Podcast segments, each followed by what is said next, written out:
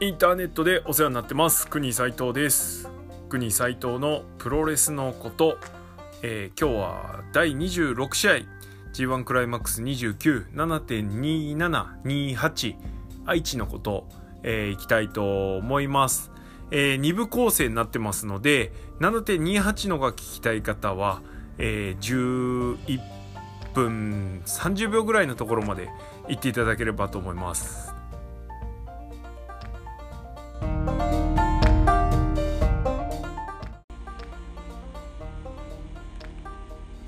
はいそれでは7.27愛知、え1日目のですね、えープレビュー行ってみたいと思います、えーまずは第5試合。イブシコータ対ランスアーチャーですね。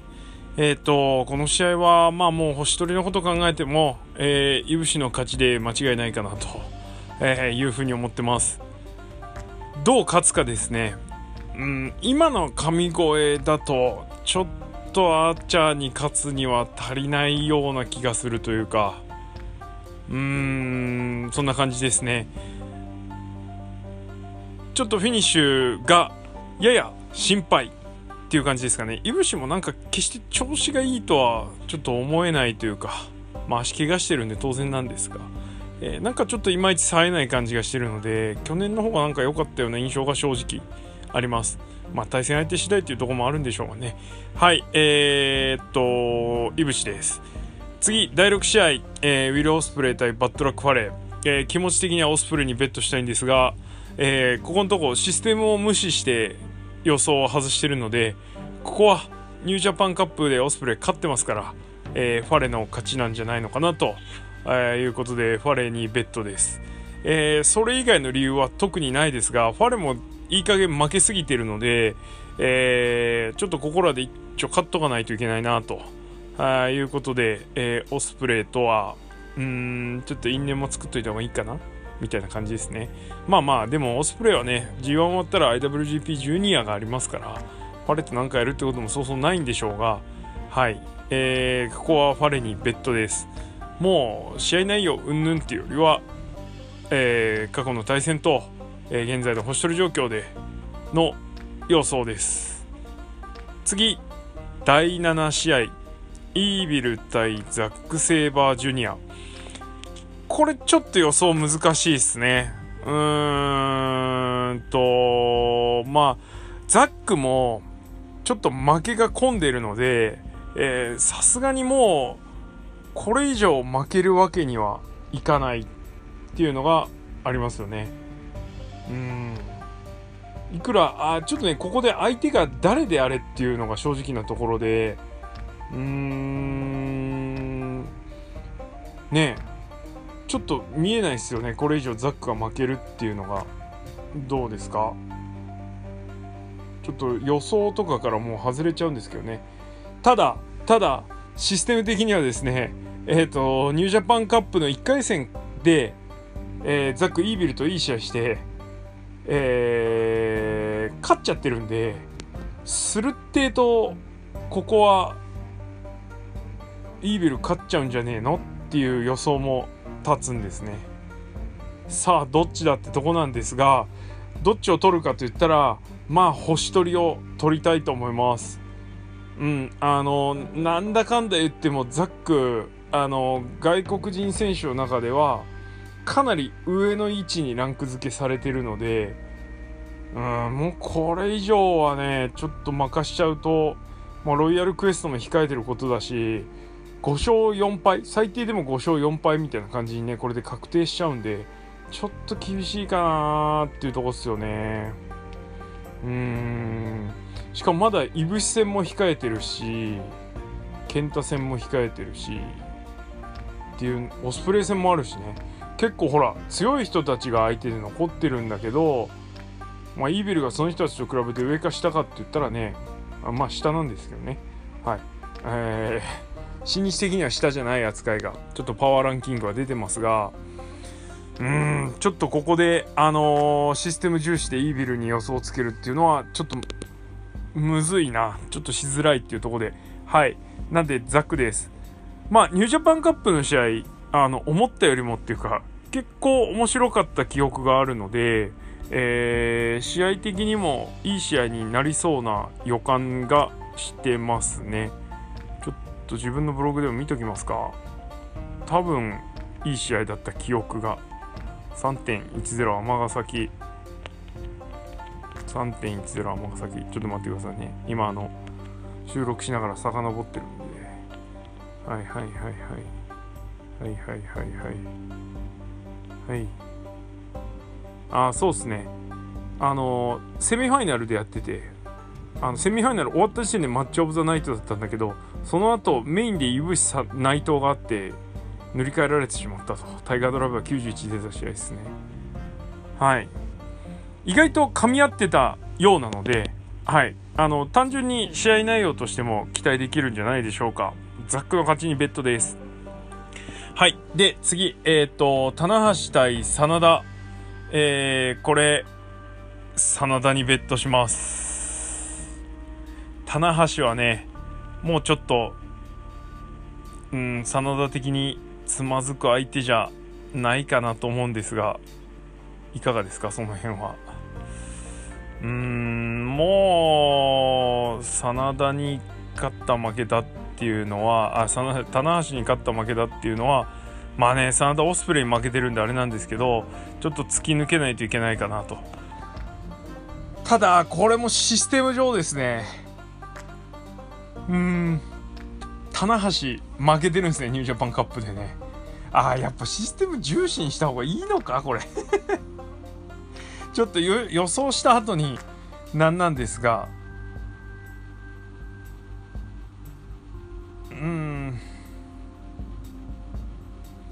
まあちょっとね、前回の対戦は、あの、棚橋の動きが悪くて、その丸め込み合戦みたいなところで、ちょっと真田じゃねえや、棚橋がもっさりしちゃってたのが、惜しい点だったんですが、えー、今回の棚橋は結構コンディション整ってるようなので期待できますよね。うーん。うん。うん。うん。どうかなはいあのでも真田ベッドですあのここは真田勝たなきゃいけないですねここで負けちゃうとね真田も真田でえっ、ー、ともう4敗目になっちゃうのかなうん。っていうとこですあでもちょっと楽しかちそうだないやサクサクっとこのポッドキャストを撮るためにパパッと予想しちゃったん。ですけどいやこれミスったかもしれん。はいえー、で次。メインイベント、えー、岡田和親対健太。はいこんなもん健太にベッドしかないでしょう。えー、まあようやく外敵として扱ってもらってお客さんからも。でえっ、ー、と部員がもらうようになってえー、ということで絶対的な新日本の象徴的なね、岡田と、ついに健太が試合すると。え、G1 開幕前はこの試合が一番注目、一番？まあ、注目のカード、楽しみなカードとして、えー、へそきの中でも俺を挙げてたんですけれども、うん。ここはね、あのー、シナリオとしてあるのは、岡田がさらに全勝街道を爆心して、健太をすら退け、えー、敵なし状態で A ブロックどうなるっていうストーリーなのかそれともあの健太がそんな岡田を破ってしまって、えー、健太剛みたいなところを見せるのかそして、えー、10月の両国とかにつながるのかっていうとこですよね。まあ、そうするとね、あのー、まあ、似たような感じだと丸藤があの G1 のかつて参戦した時に開幕で岡田に勝ってで、10月の両国でエメラルドフロージョン食らって負けるっていうね、凄まじい、あの、ノア好きからしたら、ノアファンからしたら、屈辱の、あの、流れがあったと思うんですけど、さあ、それをどうするっていうところですね。うん、難しいけども、まあ、ここは期待込みで、健太にベッドですね。あの、ここ勝ってこそかなと、健太の G1 参戦は。他のね、うぞうむぞうに、うぞうむぞうって言っちゃいけないんだけど、やっぱ岡田と比べるとワンランク落ちる人たちと、に勝っても、やっぱり美味しくない。棚橋に勝ったっていうのはでかいですけどね。うん。いぶし棚橋に勝って岡田に負けちゃうっていうんだと、なんかそれこそ、健太もうぞうむぞうの一人になってしまうような気がしてしまう。はい。割って入るんだったら、やっぱ岡田にも勝ってほしいなというふうに思います。はい。ということで、えっ、と、オッズというか、あの、現段階での、えー予想状況を確認します。えー、第5試合のイブシアーチャーは、イブシが83%、うん、こっちにベットします。えー、っと、オスプレイ、ファレは、オスプレイが51%でややリードしてますが、私はファレですね。はい。それから、イービル・ザックは、えっ、と、57%でザックが優勢です。えーで、棚橋真田は、あ真田が70%。結構すごいですね、支持率ね。はい。で、最後メイン、岡田健太は、岡田が77%。これね、予想っていうのもあるけど、ちょっと人気もあるよな健太が嫌われちゃってるんで、はい、というとこです。えーっと、ちょっと予想変えたい。システム通り行くと、イブシ、ファレー、イービル、棚橋、岡田なのかなとか思うけどね。結構逆、裏張ってるような感じにはなってるので、えー、試合結果もちょっと楽しみにしておきたいなというふうに思います。はい。では、ひとまず7.27、えー、愛知のプレビューはこの辺でおしまいです。はい。で、7.28愛知ですね。えーのプレビューいきたいと思います。えー愛知 2days で、えー例年になくなんか力が入ってるなと。えー工業は名古屋飛ばしみたいな話もありますが、えーそんなのは全然感じないような、えーラインナップですね。本当力入ってます。はい。では、えっ、と、第5試合 B ブロックですね。えー後藤弘樹対矢野徹。ここは後藤の勝ちにベットでよろしいかと。もう負けられん。本当に。後藤こそもう負けられない。ねえ、あのー去年 G1 であんだけずっこけた成績を残して、で、今年、まあ、直前でお休み？おい、えー修行をして、で、えー帰ってきて違いを見せたと思いきや本当 J ホワイトを狙うって言ったら J ホワイトだけにしか勝ってないっていうこの状況、えー矢野徹にも負けてしまうとなんだ後藤いつも通りじゃんで戻っちゃう。こここそ負けてはいけない。矢野徹が相手なだけになおさら絶対負けてはいけない戦いなんじゃないでしょうか。はいということで後藤にベットです。次。第6試合、えージュース・ロビンソン対石井智弘はい。あのー今のジュースと石井だったら前やった試合よりもより面白くなるんじゃないのかなというふうには思います、えー勝敗に関してはえーっともうねこれもね星取りベースになっちゃうんですけどね。うんやっぱ石井かなと。ね。あのジュースが石井と試合してジュースが勝つっていうのもねまあ見たいっちゃ見たいですけど見たいっちゃ見たいですけどでもまあちょっとないかな。ちょっとないかな。確かやってんすよねこの2人ね。ん？やってないか。すいません。ちょっと掘り下げてない。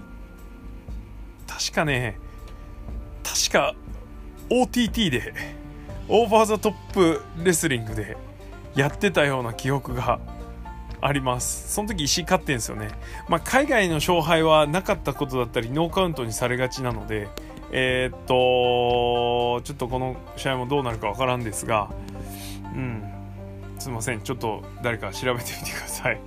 はい、えー、ということでこの試合はいい試合になるけどいい試合になるけどジュースは勝てない。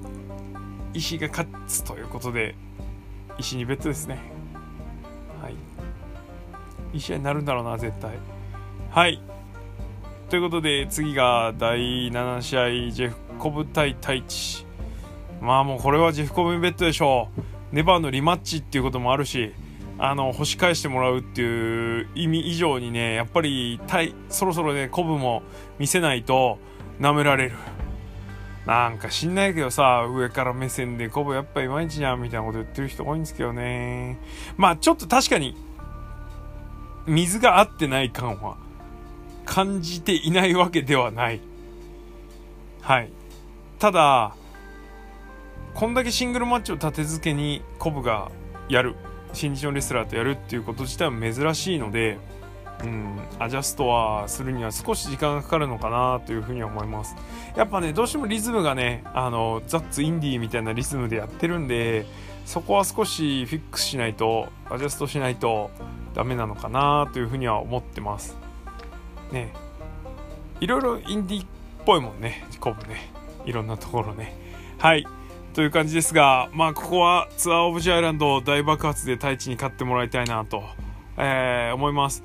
ヒーロー相手だとやっぱりジェフコブのスタイルっていうのは、あの、より生きるというのが J ホワイト戦でもちょっと分かりましたんで、はい、改めてね。うん。まあちょっとね、あの、いわゆるマタンサ。